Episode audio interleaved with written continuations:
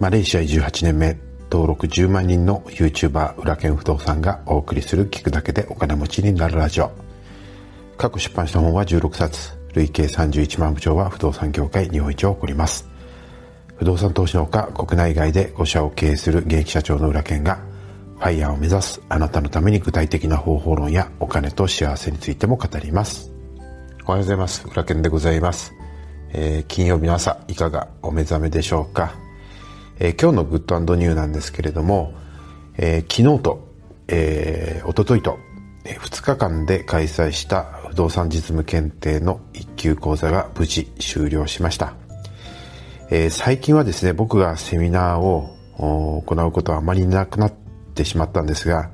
えー、年に1回だけ、この2級と1級とマスターまでですね、一気に学ぶ短期集中講座の時だけ、えー、各回3時間ほど講義を受け持ってます。えー、来月のマスター講座では、えー、土地を買って新築するノウハウだったり、え、相続対策のノウハウだったり、え、僕が普段やっているコンサルティングのノウハウなんかをマスターすることができます。え、これをですね、す、え、べ、て、え、クリアして試験に合格すると、今度は、え、先生として、え、教壇に立って、この不動産実務検定を教えることができるようになります。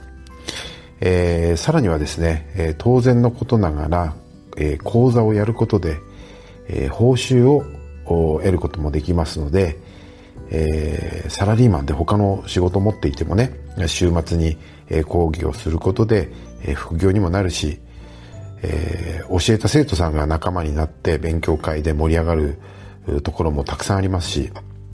実際にトップの講師になるとサラリーマンの平均年収ぐらい稼げるようになってますので、えー、結構ですね割のいい、え副業になると思います。えちなみに一級を持っている方は来月6月の23日、24日の2日間をかけて、え、マスター講座が行われますので、こちらに合流することができます。えー、今回はですね、5、6時間僕講義講義をですね、えー、するんじゃないですかね。どっぷり裏剣の講座を受けたい方は、えー、こちらにリンクを貼っておきます。え、6月中ぐらいまでに1級を合格していただければ参加すること可能ですので、興味のある方はぜひご参加いただければと思います。さて、あなたのグッドニューは、え、何でしょうかぜひですね、コメントで教えていただけると嬉しいです。さて、もう一つお知らせをさせてください。えー、明日5月22日土曜日はですね、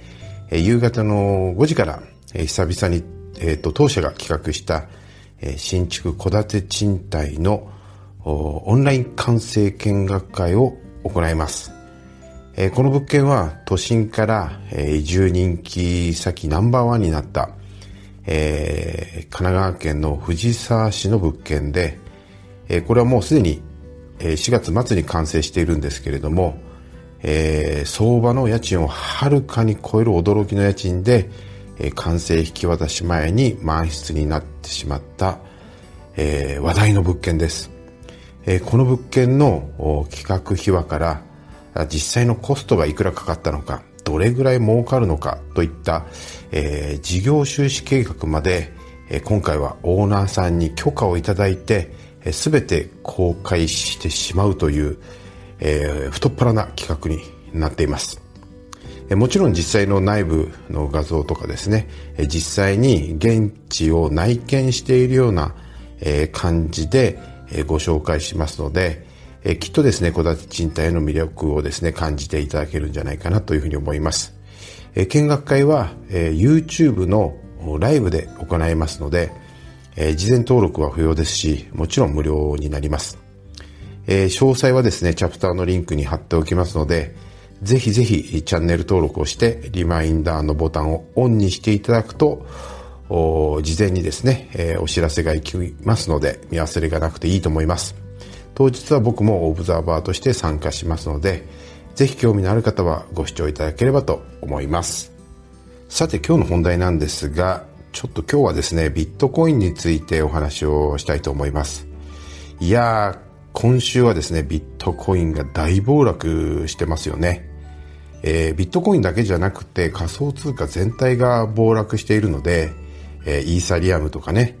えー、リップルとか、えー、他のクリプトカレンシーにですね、投資をしている人たちは気が気がないんじゃないでしょうかね。えー、このビットコインはですね、2月の頭ですね、2月の8日だったかな、テスラが、あの、イーロン・マスクがね、1600億円相当のビットコインを購入したことで、えー、非常に、あの、高騰してましたよね。確かですね、えっ、ー、と、まあ、円で言うと、えー、1ビットコイン300万円くらいの時にテスラは買って、えー、で、えっと、5月、ん ?4 月の末ぐらいに、えー、ちょうど2倍ぐらいになった時に600万ぐらいで、えー、売り抜けたと思います。まあ、えー、2月にですね、イーロン・マスクがビットコインを買った時に、テスラも今後はビットコインで決済できるようにするといったことで、これを交換して、すっごい、えー、ビットコインが上がったんですよね。で、なんとですね、えー、4月末に、えー、このビットコインをね、イーロン・マスクが全部売っちゃったと。ね、えー、それで今回の大暴落ですよ。で、さらにですね、えー、5月に入ってやっぱりテスラの購入で、えー、ビットコインは決済、えー、できないということで、はしごをですね、彼は外したんですよね。いやー、僕はですね、これはしたたかだなと思いましたよ。彼の、まあそのうんビットコインを売ったおかげで大暴落したわけですからね。で30%ぐらい暴落してますよね。で彼は、えー、ツイッターでね今年のテスラの決算を見たらびっくりするぞみたいなうち儲かってるぞみたいなことをねなんかすごいなんか空気読めない感じのことを言ってますけれども僕はね彼は本当にねえっ、ー、と究極のはしご外しを今回してねあの個人の投資家たちは本当にびっくりしたと思いますけれども、まあ、彼はね本当にしたたかだと思いますよ。もしかするとこの暴落のタイミングをですね、えー、わざと仕掛けてですね実はまたあの買い集めてるかもしれませんよね。ででこのねあのテスラで、えっ、とビットコイン決済できないようにするといった理由なんですけれどもあのこの仮想通貨ってマイニングをしたりですね、その検算作業をするのに、えっ、と、すごい電力を使うわけですよね。で、この電力は、まあ、自然のエネルギーだけではなくて、えー、化石燃料を燃やして電力を作ってたりするので、CO2 の削減削減に相反するみたいな理由で、まあ、もっともらしい理由つけて、えー、テスラで決済できないというふうに言いましたけれども、あのね、えー、本当にね、これはね、単なる言い訳っていうか後付けの言い訳だと思いますよ僕はイーロン・マスクはわざとそのね、えー、期待を持たせるようなことを言ってビットコインを高騰させてで高騰しきったところで、まあ、売り抜けてで、えー、はしごを外してで、えー、その理由として、まあ、もっともらしい、えー、電力を食うからみたいな理由でね、えー、をつけてきたんだと思います。だからね、もう本当にね、マネーゲームですよ。それに巻き込まれてるような感じですよね。あの、まあ、実際ね、あの、ビットコインはね、あの、去年の今ぐらいが半減期だったわけですよ。まあ、ビットコインっていうか、まあ、仮想通貨の、あの、まあ、基本を知らない方はね、半減期って何、何ぞやって思っちゃうかもしれませんけれども、まあ、ここではね、あんまり詳しく、まあ、説明できませんので、え、そのままあのスルーしちゃいますけれどももしあの知りたい方はですね僕も仮想通貨に、え、関する動画をですね上げてますのでそちら見ていただければと思いますけれどもこの半減期が終わった後っていうのは価格が必ず過去高騰してるんですね。これジンクスなんですよ。で、えー、さらにはですね去年あのペイパルがですねえー、要するにその決済通貨としてビットコイン使えるようにするっていうふうに発表したりだとかあのクレジットカードのビザがですね、えー、決済通貨として今後ビットコインを使うと言ったりだとか、まあ、実際にですね、まあ、実体のない通貨がですね、えー、その実際に決済可能な通貨として、えー、認められるようになってきたっていうのもあってものすごく、えー、価格が高騰したわけですね。で日本でいうとビッグカメラが、まあ、すでに、え、ビットコインで決済できるようになってますし、まあ、そのおかげで去年の今ぐらいですね、1ビットコイン100円前後だったのが、えっ、と、直近ですね、暴落する直前で650万円ぐらいですから、1年でなんと6.5倍になったわけですよ。ね。だからもう本当にね、まあこういう、なんだろう、えー、1年で6倍以上になったり、1日でね、30%も暴落するボラティリティのね、高すぎる商品は、これはね、もう明らかに投資ではなくて、投機商品ですよね。投機対象です。で、よくね、ネット界なんかでビットコインの投資してますとかね、で、送り人になりましたとかって言ってますけれども、もうね、あの、本当によく、あの、欲に、え欲を原動力として、あの、皆さん、その、ああの、なんだろう、盛り上がってるだけで、あのまあ、正直ね、僕もずっとビットコインの動きを見てますけれども、テクニカル分析はほぼほぼ通用しませんし、えー、予想に、予想をはるかに超えた投資家のね、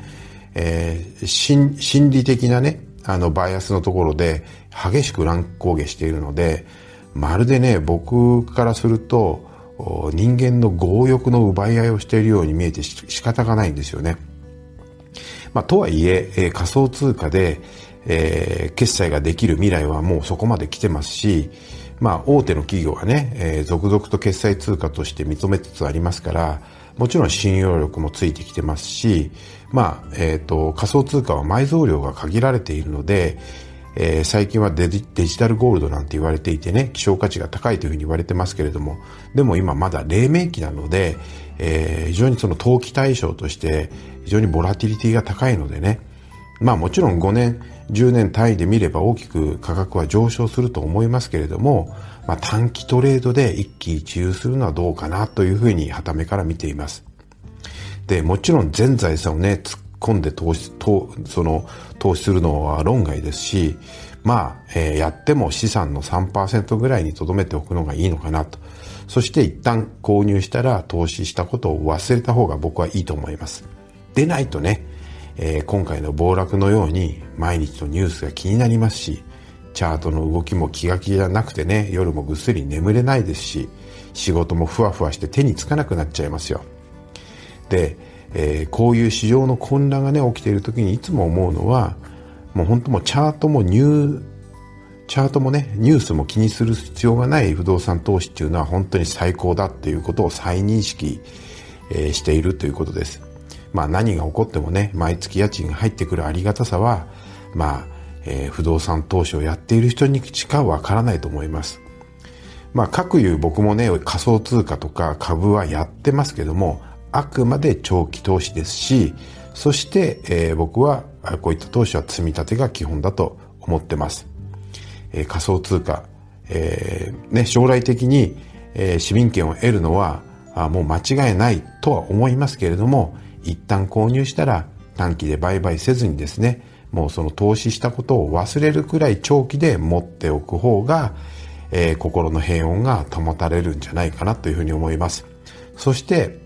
まあ、いずれはですね、毎月お家賃が入ってくる安定した資産としての不動産投資にシフトしていった方が、僕は、あ本当に心のね、安定が保たれて、本当にいいというふうに思ってます。ぜひ、えー、ね、この、えー、マーケットのね、狂乱を旗目で見つつ、